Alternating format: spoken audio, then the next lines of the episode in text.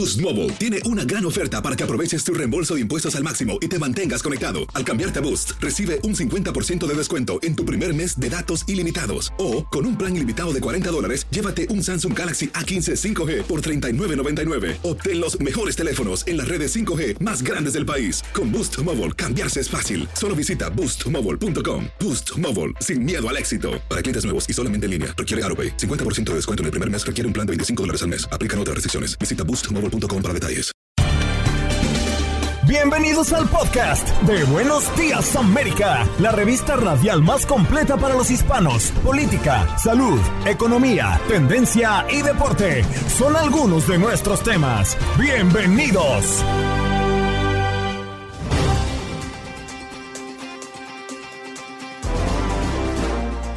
Hoy en Buenos Días América conversamos con Antonio Guillén, corresponsal de Univisión desde Texas. Específicamente se ha trasladado a Uvalde, lugar donde ocurrió el tiroteo en la escuela primaria Rob, en Texas.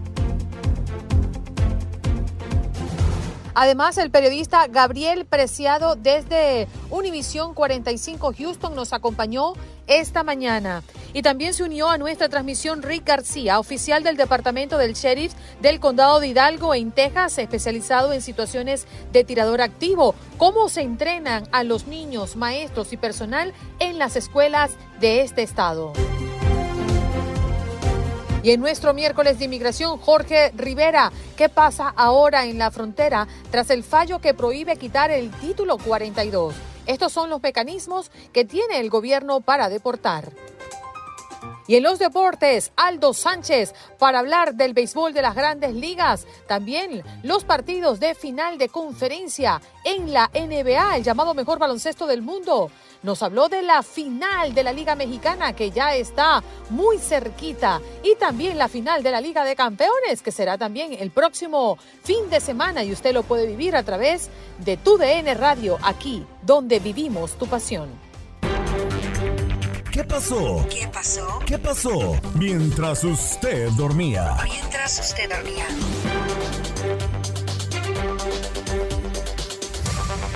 Todos los muertos en el tiroteo de Uvalde estaban en un solo salón de clases, es lo que ha informado un funcionario. El atacante se atrincheró en un salón de clases en donde mató a 19 niños y dos maestros, según lo ha informado el funcionario de Texas a los medios de comunicación. Tengo un pequeño secreto que contarte, el escalofriante mensaje del tirador de Texas a una chica horas antes de la masacre. Salvador Ramos escribió por chat privado de Instagram a una joven de California en el que parecía insinuar lo que estaba a punto de llevar a cabo en la escuela primaria Robb de Uvalde, en Texas. Pese a la masacre de Uvalde, Trump, Abbott y Cruz hablarán en la mm, asociación o por la Asociación Nacional del Rifle. Y es que oh, mañana viernes 27 de mayo está previsto que la Asociación Nacional de Rifle realice su convención anual en Houston, Texas, tan solo tres días después de la masacre. Veremos qué ocurre ahí. ¿Qué estamos haciendo? ¿Para qué estamos aquí? El crudo discurso de un senador tras la masacre en Texas. Se trata del demócrata Chris Murphy, representante de Connecticut, el estado donde ocurrió, recordemos, la matanza de Sandy Hook en 2012. Él reclamó mayor acción a sus colegas para aprobar leyes que combatan la violencia. El sentido mensaje de Barack Obama, que Dios bendiga la memoria de las víctimas, sane a los quebrantados corazones y vende sus heridas. Este es el mensaje completo publicado por el expresidente Barack Obama, que lo puede encontrar en univision.com, sección noticias. Hablamos por unos segundos de inmigración. ¿De verdad está abierta la frontera para que pasen los inmigrantes? Esto es lo que está pasando. ¿Todo el mundo puede pasar por la frontera entre México y Estados Unidos? La última vez que el Departamento de Seguridad Nacional, DHS, estimó el ingreso ilegal exitoso al país fue a finales del año fiscal de 2018, durante el gobierno de Donald Trump. La pregunta es ahora, ¿cuál es la situación? Puede leer la nota en Univision Noticias. Este año ha sido desastroso. Concejales piden extremar medidas para combatir la violencia en Peterson. Es parte de las noticias que nos llegan desde New Jersey. Y tenemos que hablar del tiempo en Texas, Andreina, y es que para esta mañana el pronóstico del miércoles 25 de mayo es que la ciudad espacial se levanta con lluvias, acompañadas de descargas eléctricas y fuertes vientos, así que mucha precaución en las carreteras.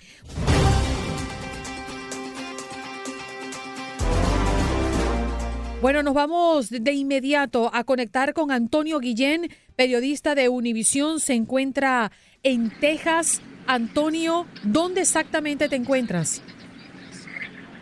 ¿cómo estás, Sandrina? Buenos días. Estoy justo enfrente de la escuela primaria a Elementary, donde ocurrió esta terrible tragedia el día de ayer. Eh, estoy, lo que estamos viendo en este momento, Andreina, es una presencia bastante estatales y también autoridades federales como lo son agentes eh, del FBI están todavía procesando esta, esta terrible escena criminal. Hay que tomar en cuenta que estamos hablando de 19 cuerpos de niños y dos personas adultas.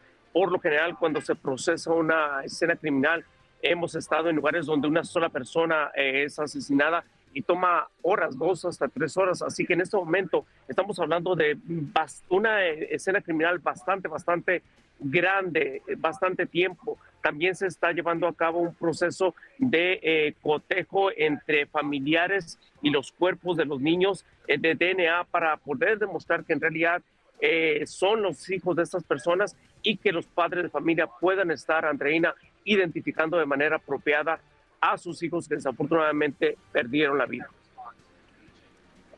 Tengo una pregunta eh, para ti, Antonio. Buenos días. Eh, hemos estado leyendo que, y, quiero pensar, a ver si nos puedes dar respuesta y aclarar esto, que hay eh, al menos dos personas, dos niños desaparecidos, que, cuyos padres estaban buscándoles. ¿Sabes algo de si estos niños han sido ya localizados, al menos? Mira, esa es una pregunta que, que precisamente el día de ayer que estaba yo hablando con algunos familiares de estos niños, eh, eh, cuando menos en dos instancias, yo eh, hablé con ellos, ¿a quién buscan? Busco a, mi nieto, busco a mi sobrina, no los podemos encontrar. Esto era una confusión terrible el día de ayer porque los padres de familias estaban yendo de un centro cívico donde estaban reuniendo a los, a los familiares y al hospital. En el hospital le decían que ahí no estaba su niño y en el centro cívico le decían que tampoco se encontraban. Así que no me sorprende esta, que esta mañana todavía sea ese el caso donde hay padres de familia a los cuales no les han podido decir exactamente qué pasó con sus niños. En el peor de los casos, en la peor de las pesadillas, eh, debemos de suponer entonces que esos niños se encuentran entre los 19 que perdieron la vida. Antonio, creo que la primera pregunta que se viene a la mente cuando vemos y escuchamos de estas noticias de horror es quién ejecuta, quién es o quién era ese muchacho. ¿Alguna información fresca que nos puedas ofrecer de esta investigación? Lo que se sabe hasta el momento eh, eh, es es lo siguiente, que este muchacho aparentemente no terminó eh, su escuela preparatoria, eh, trabajaba en un Wendy's local, eh, de acuerdo con el manager de este, de este establecimiento, era una, una persona bastante reservada, muy callado, iba, de acuerdo con las palabras, iba, trabajaba y cobraba su cheque y era todo lo que hacía. Ahora, hemos escuchado y empezamos a saber a través de, de redes sociales que a una amiga de él le envió unas fotografías eh, de dos rifles, dos rifles semiautomáticos tipo AR-15, que aparentemente al menos uno de estos rifles fue el que utilizó para llevar a cabo esta, esta increíble, increíble eh, pues, eh, asesinato masivo de, de, personas. hay que recordar una cosa, el joven tenía 18 años de edad, murió en un enfrentamiento con autoridades en el estado de Texas se tienen que tener 21 años de edad para poder comprar un arma legalmente. La pregunta también en este momento es, ¿quién le facilitó a este joven de 18 años de edad dos rifles semiautomáticos que solamente puede comprar legalmente una persona de 21 años de edad? Esto es sin lugar a dudas parte de esta investigación que apenas está en su inicio. El FBI está presente, ya vimos aquí a agentes del FBI eh, que están asistiendo en la investigación llevada a cabo por el Departamento de Seguridad Pública y los Texas Rangers, que es el brazo investigativo precisamente del estado de Texas. Como bien dices, además es que según lo que hemos podido estar leyendo aquí, desde que hemos empezado el programa hace ya dos horas con Andreina, hemos estado pues eh, cotejando información y leyendo los pocos detalles que se saben sobre la figura de, de, este joven de 18 años, Salvador Ramos, quien al parecer, bueno, pues el ambiente familiar no era el más adecuado eh, viene de una familia pues con bastantes problemas, incluso potencialmente drogadicción por parte de, la madre, lo que facilitaría ese carácter perturbado y esas probablemente problemas mentales que, por cierto, se hicieron ya patentes en redes sociales desde hace tiempo. Como bien dices, una persona con, 18 años compra dos armas. Quiero pensar, quiero pensar que eh, fueron compradas en el mercado negro, porque como bien estás diciéndonos de, buena eh, mano, eh, Antonio, no sería legal, ¿verdad? No, definitivamente no es, no es legal. ninguna persona de 18 años puede comprar en el estado de Texas un arma de fuego. Estas armas, eh, como tú bien dices, muy posiblemente pudieran haber sido compradas en el mercado negro eh, sin número de serie. Eh, esas famosas armas fantasmas que pueden estar a, a, la mano de cualquier persona o, en el peor de los casos, que alguien, un adulto, le hubiera facilitado la compra, o sea, que el adulto hubiera comprado las armas de fuego para después entregárselas. Y ahí estaríamos hablando ya tal vez de una situación de complicidad eh, eh, indirecta por parte de la persona en caso de que hubiera sido este el caso de que un adulto le hubiera proporcionado o le hubiera pasado las armas de fuego a Salvador Ramos en un momento dado. Sin lugar a dudas, eh, posiblemente en esta investigación vamos a conocer después que tal vez debieron haber aparecido esas banderas rojas que muchas veces pasan desapercibidas en este tipo de personas con este tipo de carácter que después se transforman en tragedias como ocurrido en muchos, en muchos casos en la historia criminal de este país. Antonio, tú estás siempre muy cerca de la comunidad y tú y yo y todos los que estamos aquí, Clara lo sabe porque es periodista, entendemos lo difícil que es acercarse a la fuente cuando esa fuente lleva un dolor muy profundo en el momento que ocurre lo que ocurrió. ¿Qué te has encontrado tú? Eh, me, he encontrado al principio, eh, ha sido difícil para nosotros, eh, los que estamos aquí tratando de, de llevar la, información, ha sido un poco difícil porque es entendible, Andreina, es entendible. imagínate lo que está, ustedes son madres de familia, padres de familia. Quisieran ustedes que alguien se les acercara a cómo estás, cómo te sientes, cómo me voy a sentir. Entonces, hemos encontrado algunos familiares con los que platiqué ayer de una manera un poco reacia, así rápidamente me dijeron algo, pero obviamente no quieren ser perturbados, están pasando una etapa, la mayor el trauma de su vida en este momento. Son pocos los que se han acercado o aceptado hablar por medios de comunicación y en el peor de los casos sería tal vez un familiar del familiar que en ese momento está pasando este terrible, terrible incidente. Eh, hay dolor, hay una, una sensación de, de incredulidad a que esto haya ocurrido en un pueblo rural como es Uvalde, Texas, ubicado a aproximadamente 80 millas al oeste de la ciudad de San Antonio. Es, eh, como dicen en inglés, Rural America. Eh, aquí supuestamente no debió de haber pasado lo que estamos transmitiendo en este momento, que es una verdadera pesadilla. Algo no ocurrió desde el año 2012 en Sandy Hook, en Connecticut, donde 20 niños perdieron la vida. Aquí estamos a solamente un niño de que se, de que se complete esos 20 niños y todavía tal vez no hemos escuchado lo último porque puede ser que haya personas que están lesionados de manera crítica en ese momento. Antonio, el tiempo se nos acabó. Lamentablemente te agradecemos este tiempo, compañero. Cuídate mucho y adelante. Gracias. Gracias. Antonio Guillén, periodista de Univisión desde Uvalde, Texas, desde donde ocurrió el tiroteo el día de ayer. Ya regresamos.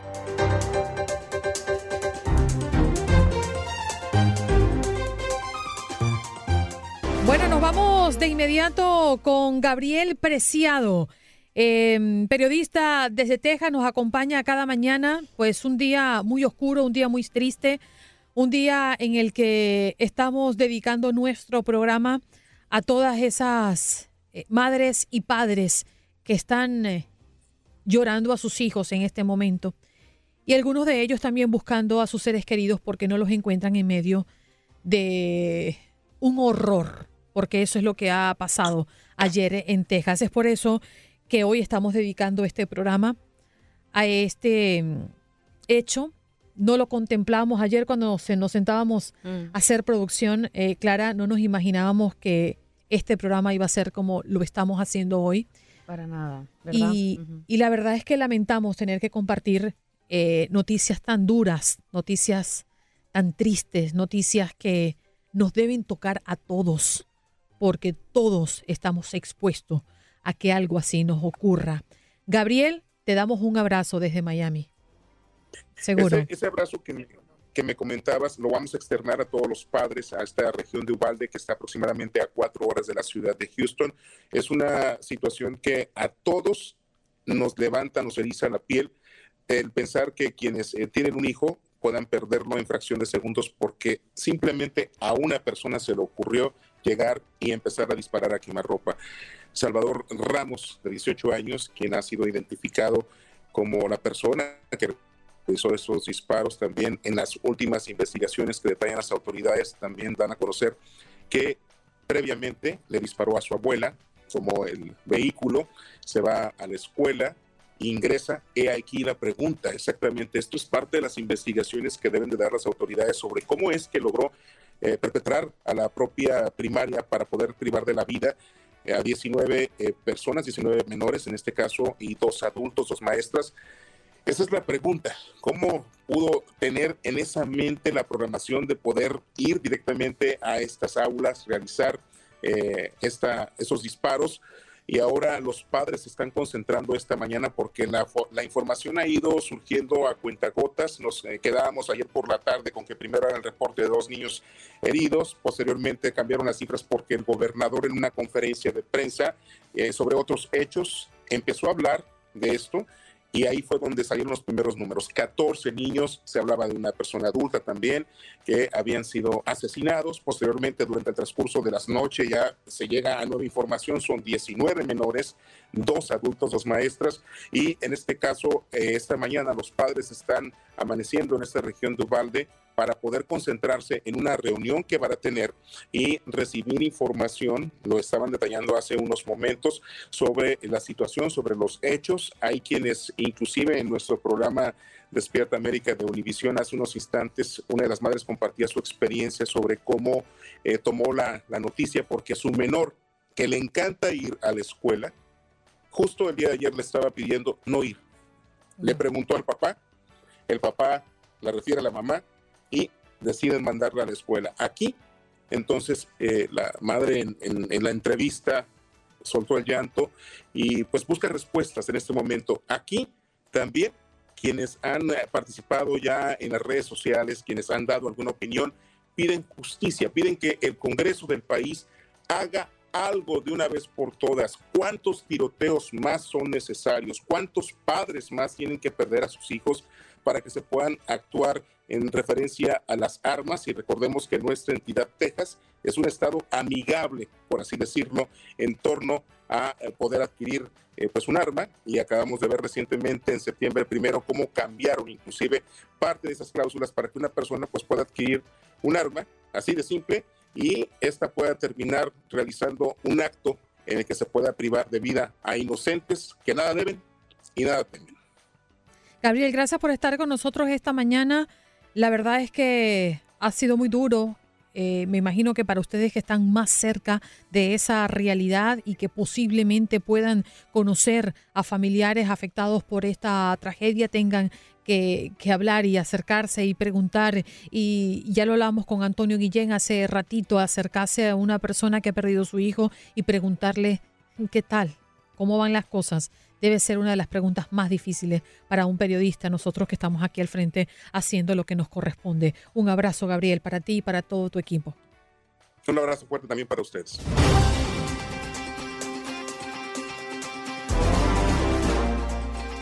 Nos vamos de inmediato a enlazar con Rick García. Él es oficial del Departamento del Sheriff del Condado de Hidalgo, especializado en situaciones de tirador activo. Debemos decir que mm, el Condado de Hidalgo está ubicado en el estado de Texas y McAllen es su mayor ciudad, eh, para ubicar un poco dónde está el Condado de Hidalgo. Espero estar bien, Rick. Buenos días. Buenos días, ¿cómo están ustedes? Bueno, aquí estábamos dándole seguimiento a lo que ha pasado el día de ayer eh, con este tiroteo y tú que eres especialista en la materia, ¿cómo se prepara una escuela y con qué tanto tiempo periódicamente se hacen este tipo de pruebas? Lo más importante es la educación de este tema. aquí en, el estado de Texas ah, el condado de nosotros, el sheriff de nosotros, el sheriff Eddie Guerra, ah, hace como cinco años que él empezó estos, estas clases aquí en el sur de Texas de enseñar de este tema que es muy fuerte, que es muy feo y de verdad la gente no lo quiere oír. Pero lo tenemos que hacer y tenemos esta clase y lo enseñamos en escuelas, en iglesias, en, hasta el, consular de México aquí en, en McAllen fueron alumnos de, esta clase.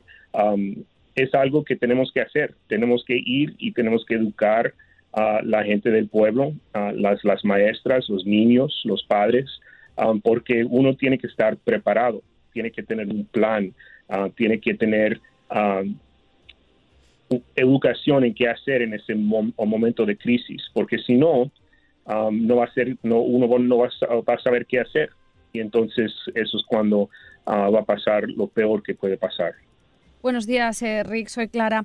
Eh, quería preguntarte, ¿cuáles son las herramientas, las primeras herramientas al menos que dais a estos niños y de qué edades? Porque imagino que no puede ser fácil enseñar a un niño de seis años cómo defenderse en un tiroteo. O sea, el mero hecho de decir esta frase me parece surrealista. Entonces, ¿cuáles son las herramientas básicas que dais a los niños cuando entráis en las aulas? Pues lo más importante es educar a los adultos, porque si la maestra, si los directores de la escuela, si los padres, ellos ya están educados en este tema, ya saben qué hacer, ya tienen un plan. Los niños son como los como los patitos que nomás van a van a hacer lo que lo que están haciendo los adultos. Okay, no, no expectamos que, que los niños ah, van, a, van a pelear o van a, hacer cosas independientes, porque si hay un plan en la escuela o en el negocio, en el, donde sea, en la, donde sea que están niños, ellos van a ver qué están haciendo los adultos y si los adultos están preparados, entonces eso es lo mejor para la seguridad de los niños. Es un tema bien fuerte y uno no puede poner el temor de, ese tema en los niños, pero Um, todavía es algo que si ellos saben, porque ellos saben lo que está pasando en el mundo hoy, pero si ellos ven que los adultos están um, entrenando, que ellos pueden ver que hay planes, ellos pueden ver que están practicando en la escuela uh, estos eventos, entonces ya en, pues en los corazones de ellos, ellos saben que están, um, que están bien, que va a estar, que todo va a estar bien. Rick, fíjate, tengo sentimientos encontrados con estas prácticas en los colegios. Uno, me sentiría muy bien y satisfecha que todos los niños de una escuela se salven gracias a un entrenamiento si llega el momento de un tirador en la escuela. Pero por otra parte, me angustia muchísimo recibir correos de la escuela, porque mi hijo está en primer grado y ya tiene este tipo de entrenamientos, cuando dice, si su hijo está perturbado psicológicamente por el entrenamiento de hoy, llame a nuestro servicio de ayuda. Y mi hijo me cuenta. Es difícil.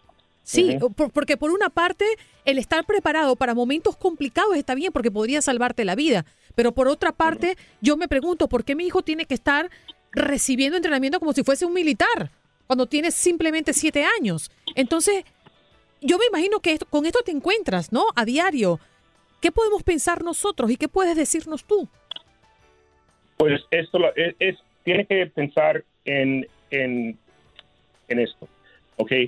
Los fire drills que hacen en la escuela, los niños, el, el simulacro de incendio, ¿ok? Ya tenemos más de 60 años haciendo eso.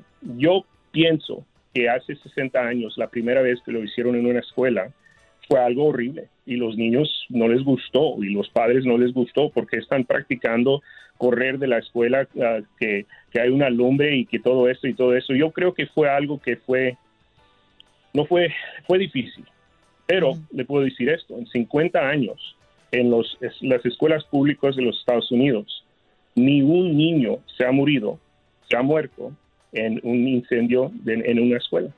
Entonces, sí fue e-, era algo ah, feo practicar cuando eh, empezaron, pero ya vemos que en la historia de, esto eh, trabaja. Y es lo mismo, ahorita estamos en estos primeros años de tener que practicar estas cosas, esos primeros años de tener uh, aguaciles y policías en la escuela, de entrenar a los padres y, preparar los salones y todo eso, pero con tiempo esto yo creo va a trabajar. Tenemos que hacer algo y lo más importante que podemos hacer es preparar. Y sí, yo tengo cinco hijos, cinco hijos en las escuelas aquí. Y yo le puedo decir que a mí me duele. A mí me duele cuando eh, me llaman o, mandan un mensaje de text de la escuela que ahorita están en un lockdown porque están practicando algo. Eso no, no me gusta. Pero yo sé que con tiempo va a mejorar. Con tiempo vamos a estar mejor preparados en las escuelas. Pero ¿no crees que, a mí lo que, lo que más miedo me está dando es escuchar que con tiempo vamos a estar mejor preparados? Es que no, o sea, no deberíamos entrenar a las autoridades en lugar de entrenar a los niños a sobrevivir. No, yo, yo, eh, eso es la cosa. Nosotros como policías, eso es lo que está pasando. En la historia de, cómo responden los policías, hay varios niveles de, cómo se hizo. Hace 15 años, vamos a decir, en, Columbine High School en Colorado, um, no había entrenamiento entre los policías de qué hacer en un tirador activo. Entonces, si uno, si uno estudia la historia de lo que pasó en Columbine, los policías hicieron un trabajo horrible, horrible. Faltaron una hora para entrar a esa escuela donde se mataron todos esos niños. Una hora, esperando afuera que llegara el SWAT team. Porque no había más de 300 policías afuera de la escuela esperando, oyendo el tiroteo y la matanza adentro. Eso fue un día peor, peor. Y un día que nosotros como policías ya, ya podemos ver que eso no era correcto. Entonces de ahí cambiamos cómo entrenamos. Entonces dijimos, ¿sabes qué? Vamos a esperar hasta que lleguen los primeros cuatro o cinco oficiales y entonces esos primeros cuatro o cinco van a entrar, no vamos a esperar al SWAT team y de ahí lo vamos a arreglar. Y ¿Sabes, Rick, si, la, Perdona, una pregunta rápida. ¿Sabes si los profesores de ayer de esta escuela de Uvalde tenían este tipo de, entrenamiento? Porque aparte de 19 niños hay dos profesoras, una de ellas se sabe ya que cubrió a los niños para salvarles. Y de verdad no sé, no sé qué nivel de entrenamiento tienen, pero yo sí sé en el estado de Texas, um, las escuelas, um, ellos sí entrenan. No sé exactamente eh, qué tipo de entrenamiento fue, pero yo sé que las escuelas sí tienen entrenamiento. ¿Y qué tipo de seguridad? ¿Y qué tipo de seguridad tienen las escuelas en Texas? Te lo pregunto porque tenemos ya información avanzada de que este tiroteo eh, se dio en un solo salón de clases. Es decir, el tirador tuvo la oportunidad de ingresar al colegio y entrar a un salón y pues matar a tantas personas.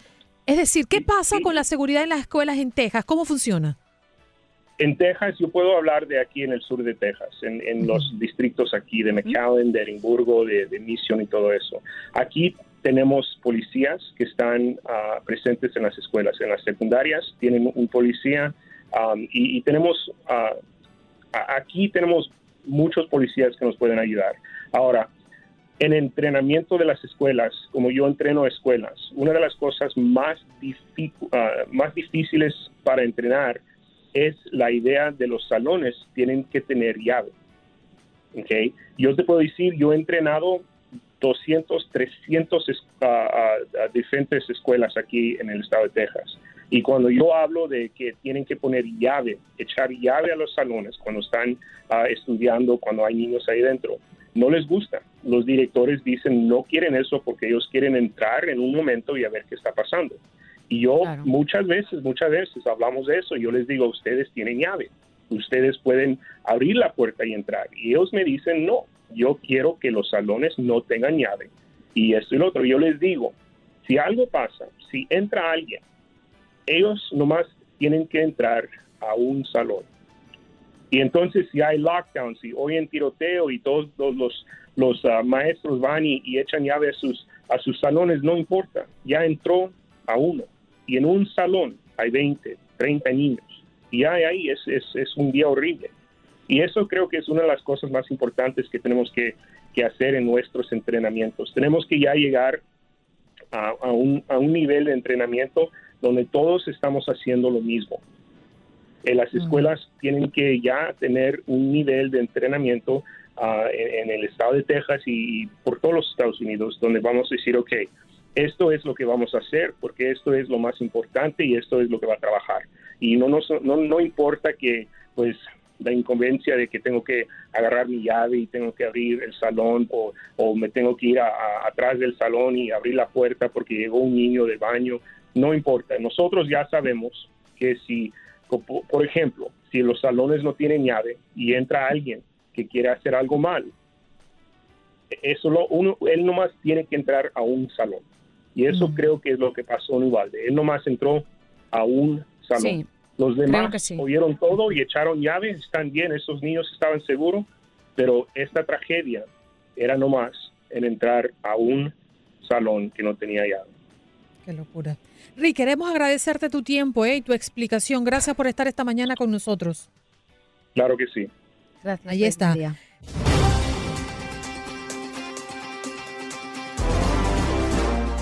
Bueno, nos vamos de inmediato con el abogado Jorge Rivera, abogado experto en inmigración. Si usted tiene alguna pregunta con referencia a inmigración, llame ya al 1-833-867-2346 para que sus preguntas sean respondidas.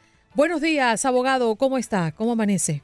Buenos días, aquí feliz de estar con ustedes, como siempre. ¿Cómo está el, el sonido? ¿Me escuchan bien? Le escuchamos bien. Ok, perfecto, buenísimo. Queriendo confirmar eso, súper entusiasmado. Vamos a hablar eh, en las noticias. Han estado hablando mucho del título 42, la frontera.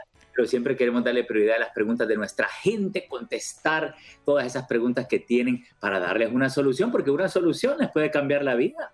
Sí, señor. ¿Qué pasa ahora, por cierto, abogado, en la frontera, tras el fallo que prohíbe quitar el título 42?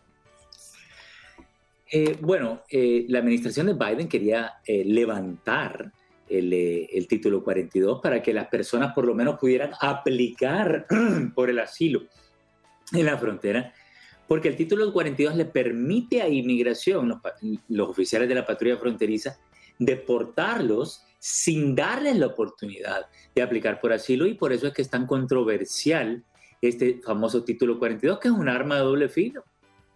Sí, señor. A ver, recordándole a la gente que pueden llamar al 1833-867-2346. Hay una pregunta allí en el chat, ¿verdad, Clara?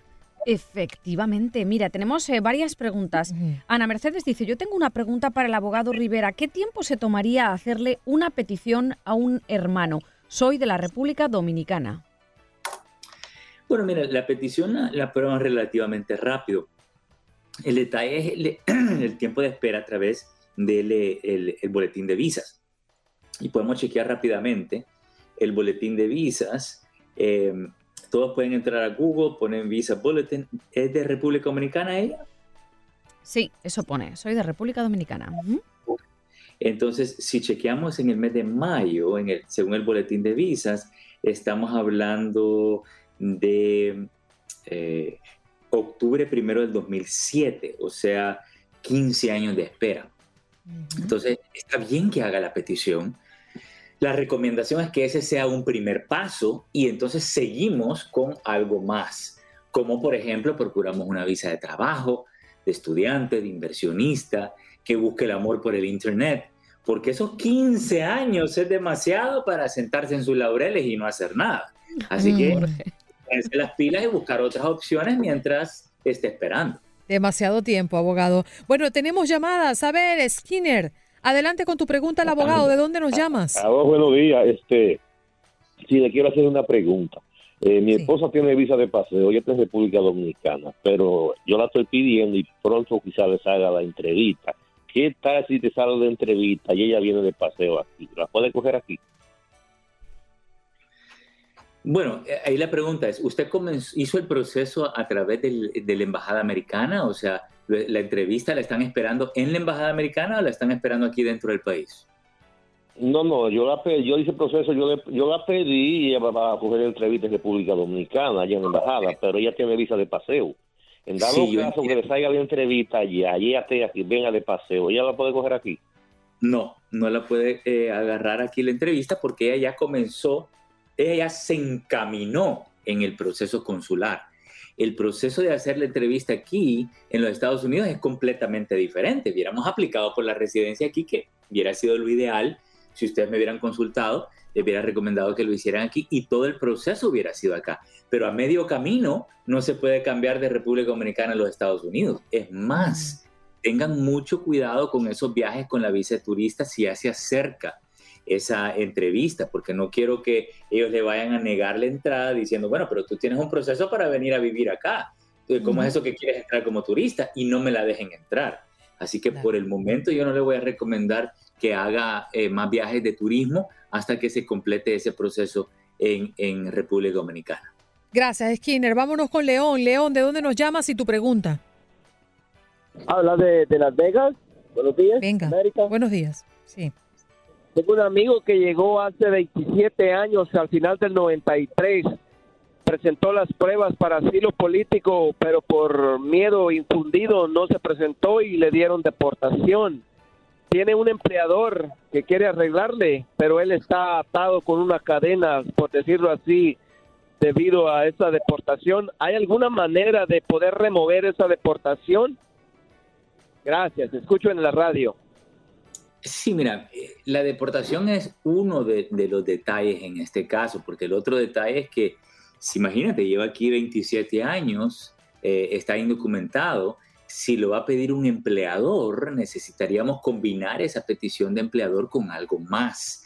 Eh, como por ejemplo si alguien lo pidió anteriormente, pagar una multa mil dólares con la 245i, si tuviera padres o esposo para pedir un perdón, pudiera pedir un perdón y combinarlo con la petición, pero para que más o menos entiendan, hay más de 10 millones de personas sin resolver sus papeles dentro del país. Si fuera tan fácil que un empleador los pide, eh, entonces no, no, tuviéramos personas sin papeles. No es tan fácil porque hay un requisito que la persona tiene que estar legal eh, después de haber entrado legal o tener poder combinar su caso, la petición laboral, con algo más como la 245i, un perdón. Así que me gustaría hablar con él para ver si le podemos encontrar el lado, pero no está tan fácil la cosa. La deportación es solo un detalle, pero hay otros detalles en este caso. Vámonos con Walter. Walter, tu pregunta y de dónde nos llamas. Gracias, abogado de New Jersey. Ah, quisiera hacerle dos preguntas. La primera, yo soy ciudadano americano y a mi señora ya le entregaron el permiso de trabajo. ¿Qué tiempo demora para que le llegue la residencia y si es verdad que se tiene que, que se han eliminado las entrevistas? Y número dos, el, eh, yo no he enviado los exámenes médicos de mi señora. Me dicen que eso expira, no sé si es verdad. Y si así fuera, ¿dónde debería mandar los, los exámenes médicos de mi señora? Gracias, abogado. Ok, eh, lo felicito porque ya está adelantado, ya tiene el permiso de trabajo, la entrevista, estamos casi a mitad del 2022. Eh, con seguridad entre este año y el próximo año debería tener su cita porque estos casos demoran entre uno y dos años. Así que entre el 22 y 23 deben de recibir su cita, primero Dios, este año. Eh, el examen médico, si ya lo presentó, eh, eso básicamente se mantiene vigente hasta el día de la entrevista, eh, pero cualquier actualización de ese, de ese, examen médico que usted quisiera hacer, simplemente es bien fácil. Va donde el mismo médico que le hizo el examen médico, si quieren ser súper precavidos, y le dice, mira, por favor, actualízame esto para la entrevista porque lo quiero llevar actualizado y el día de la entrevista lleva un examen médico actualizado. Realmente no es necesario, sería algo extra, pero si quieren eh, tomar ese paso lo pueden hacer, no se manda, se lleva la entrevista. A ver, abogado, tenemos a Segundo en la línea. Segundo, buenos días y de dónde nos llamas. Sí, buenos días, hablo de Rhode Adelante con tu pregunta una pregunta es para el abogado. Yo apliqué para la, para la, ¿cómo se llama eso? Para la VAWA, que me dijeron que me van a sacar el permiso de trabajo y, la residencia. ¿Qué posibilidad tengo de eso? ¿Que será verdad o no? Bueno, el VAWA es por violencia doméstica. ¿Alguien le hizo algo a usted, abuso físico o emocional? No, no, ninguno, es por, por mi hijo un poco... Le pregunto porque cuando me menciona VAWA es la violencia doméstica. Entonces, ah. VAWA no es la petición de un hijo. La petición de un hijo sería una petición familiar y 130. Entonces, eh, si es que le dijeron que iba a resolver por el VAWA y no hay ningún tipo de abuso, ningún tipo de maltrato físico o emocional, entonces ahí me lo asesoraron mal. ¿Ok? Y, no es cierto que le van a dar los papeles a través del BAUA sin, sin falta de abuso, porque ese es el requisito básico. Entonces, no sé si me lo han engañado, me lo han estafado o me le dieron esperanzas falsas de algo que no tiene una base legal para usted si me dice que no hay ningún tipo de abuso. Le quiero aclarar esto para que no pierda su tiempo y su dinero, ¿me entiende? Claro, porque creo que ahí principalmente tenía una confusión, abogado, definitivo. Gracias por conectar con nosotros. Segundo, bueno, vamos a recordarles que como todos los miércoles, tenemos nuestros miércoles de inmigración con el abogado Jorge Rivera. Él viene muy gustosamente eh, y sin cobrarles un solo centavo a cada uno de nuestros oyentes a responder sus inquietudes con referencia a inmigración. Seguimos teniendo preguntas en el chat, Clara. A ver, no te preocupes. ¿La tienes? A ver. Boost Mobile tiene una gran oferta para que aproveches tu reembolso de impuestos al máximo y te mantengas conectado. Al cambiarte a Boost, recibe un 50% de descuento en tu primer mes de datos ilimitados. O, con un plan ilimitado de 40 dólares, llévate un Samsung Galaxy A15 5G por $39.99. Obtén los mejores teléfonos en las redes 5G más grandes del país. Con Boost Mobile, cambiarse es fácil. Solo visita boostmobile.com. Boost Mobile, sin miedo al éxito. Para clientes nuevos y solamente en línea, requiere AroPay. 50% de descuento en el primer mes requiere un plan de 25 dólares al mes. Aplican otras restricciones. Visita boostmobile.com para detalles. Vamos a revisar este chat. Bueno, de hecho, no sé si has leído las primeras, pero vamos a empezar por... Si quieres, con Cecilia. Cecilia. Ah, mira, perfecto. Hola, abogado. Yo soy residente. Mi esposo fue a su entrevista, pero le dijeron que necesitaba más pruebas de su entrada al país. Mi hijo lo pidió. ¿Yo puedo hacer algo por él? Pregunta.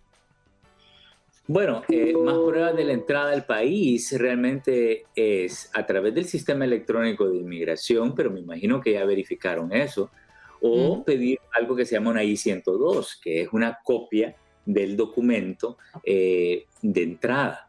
Eh, ¿Qué pasa? El sistema electrónico retrocede como 10 años, pero antes de, de los 10 años ya no aparece en el sistema y hay que pedirlo físicamente. Ella realmente no puede hacer nada, simplemente yo le recomiendo pedir una segunda entrevista, ir con abogado y que el abogado le exija al oficial que verifique en el sistema a ver si puede encontrar esa entrada legal, aparte de pedir un duplicado de su entrada. Así que este problema se puede atacar, el caso se puede ganar, Clara.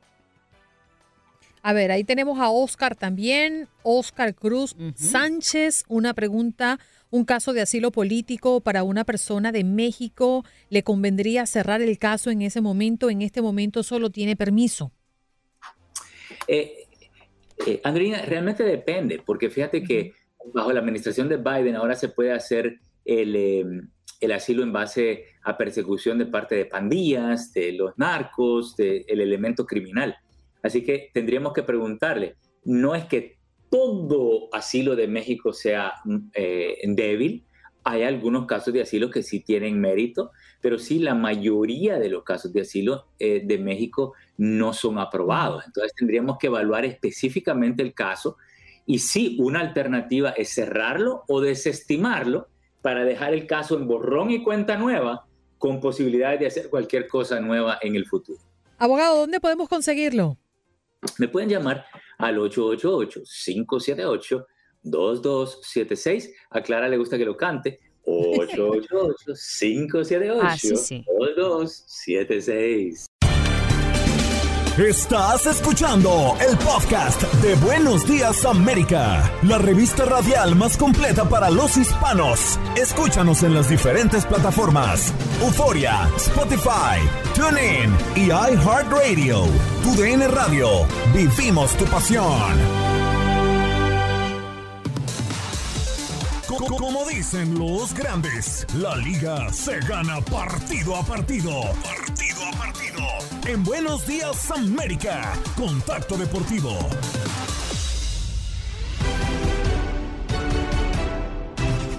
Nos vamos con Aldo Sánchez, que nos tiene información de la final de la UEFA Conference League.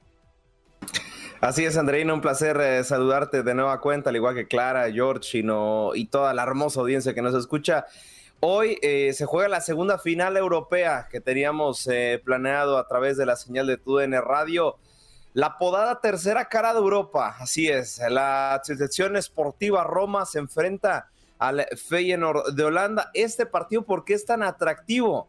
porque, bueno, el técnico José Mourinho está eh, tratando de darle el primer título europeo a los de la capital italiana y también porque será el primer técnico en ganar Champions League, Europa League y ahora Conference League. Y del otro lado está el Feyenoord que busca ganar su tercera Copa Europea, que quiere decir que sería la primera franquicia deportiva en ganar Conference League, Europa League y Champions League. Entonces, por cualquiera de los dos lados, por cualquiera, por donde le veas, es que va a estar muy atractivo y cualquiera de las dos franquicias va a marcar historia, sobre todo porque eh, arrancan desde la fase de grupos. Recordemos que todos los que quedaron en tercer lugar de la Europa League pasan una fase eliminatoria a, la Conference League. Todos quedaron eliminados en esa ronda y dejaron a los equipos que se clasificaron de primera instancia seguir compitiendo donde se les pertenece. Oye, la verdad es que estamos en unos días de finales, ¿no? Primero, bueno, hablando justamente de esta final, también tendremos final de la Liga Mexicana, tendremos final de la Liga de Campeones Estamos en la NBA, en la final de conferencia. dos segunditos, denme dos segunditos. Sí, seguro. Ahí va a buscar la orejona, que seguramente la va a mostrar. porque es que Aldo es fanático. Y ahora que va a su Liverpool a la final, yo creo que estabas buscando la orejona, Aldo. Eh, ayer, ayer me llegó un paquete muy especial. Aquí somos objetivos, somos objetivos, pero eh, a veces sí damos a relucir nuestros colores. A veces. Eh, ayer me llegó un paquetito muy especial. Aquí está. no la quiero desdoblar porque soy pésimo doblando la ropa, pero. No, desdobla la queremos ver. A ver. Desdóblala. A ver, a ver. No seas flojo, Aldo. Búscate un tutorial en YouTube. Aquí está. ¡Oh, qué bella está! Está muy linda, te felicito, ¿eh? vas con todos los hierros este fin de semana. Bueno. ¿Mande? Que vas con todos los hierros este fin de semana. Ah, claro, claro, ya estamos preparados, pero con el respeto deportivo que se merece a nuestro buen George. Ah, sí es, claro. El George que anda llorando por los rincones todavía por Mbappé. Lo sabemos y lo entendemos. Oh, pochito. La final del fútbol mexicano se acerca, Aldo.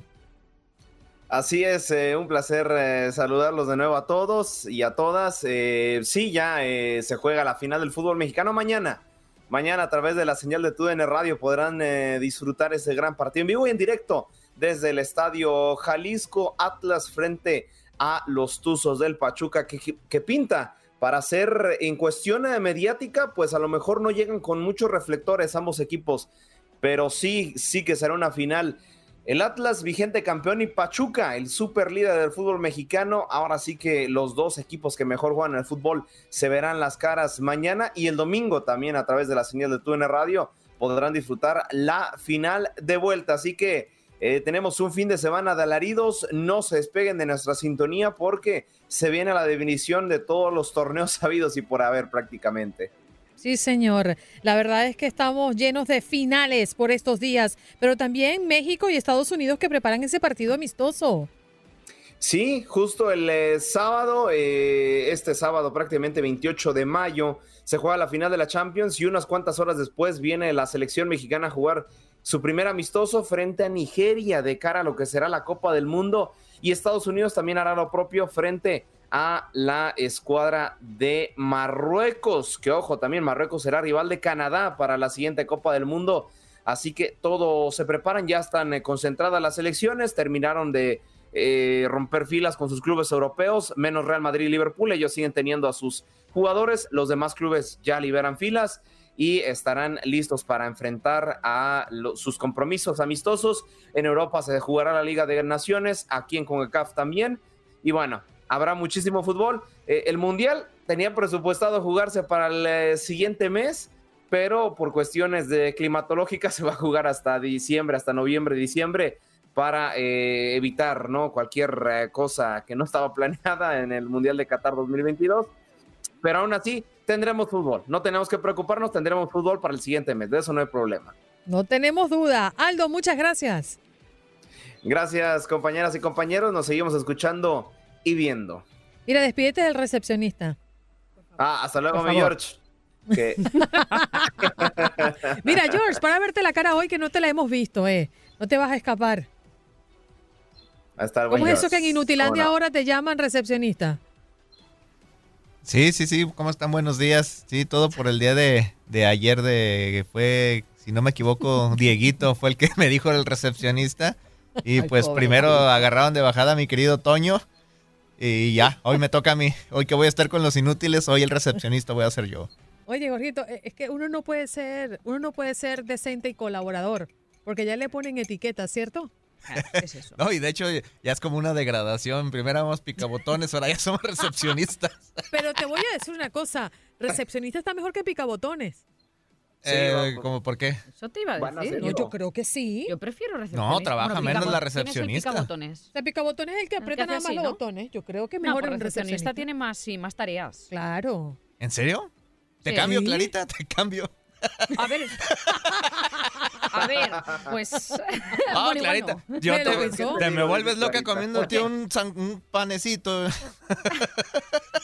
A mí es que me sube el nivel de la lactosa. Ah, Vamos a ver pillando. ¿eh? Ya le- Sí, ya sé, sí, ya me sí. está Hoy no has tenido está- lactosa. Hoy no he tenido lactosa, he de confesar, me han traído. Yo creo que me han visto la cara. Ya han Yo visto, esta, esta tiene cara de intolerante.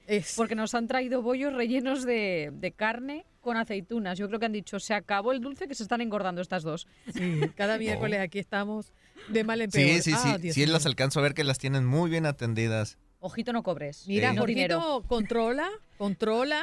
Jorgito, que cobras y no dinero. No opines Yo- más. George, hay que hacer una petición para que te lleven allá a la oficina de Guadalajara. No, ¿tú crees que Barrabás van a estar aceptando? Barrabás. No. Ni siquiera una barrita. No, no, no. Pero, Con trabajos aquí nos pone un garrafón de Barrabás. agua, este ingrato. Ah, sí, mi amor. Tú no estás escuchando. Jorgito es peligrosísimo. es con esa cara de yo no fui. Así Con es, esa cara de claro. bueno. Con esa cara de malapava que él tiene. No, mi amor. Malapava. Eso Hay, es. hay- hay que manejar el fuerte. perfil bajo, Andreina. Y a- aparte estoy agarrando mi Ya, ya. personaje porque ahorita que entre con los inútiles, pues tengo que cambiar el personaje. Así vas Claro, tú con el a perfil recepcionista. Gracias, Jorgito, y gracias, Aldo. Nos reencontramos, bueno, mañana. Aldo, mañana. Y Jorgito, no te me vayas porque esto se cae. Exacto, exacto. Ok, No, ni se te ocurra, ¿eh? Vamos a No. la seriedad. Gracias por acompañarnos en nuestro podcast. Buenos días América. Y recuerda que también puedes seguirnos en nuestras redes sociales. Buenos días AM en Facebook y en Instagram. Arroba Buenos días América. AM. Nos escuchamos en la próxima.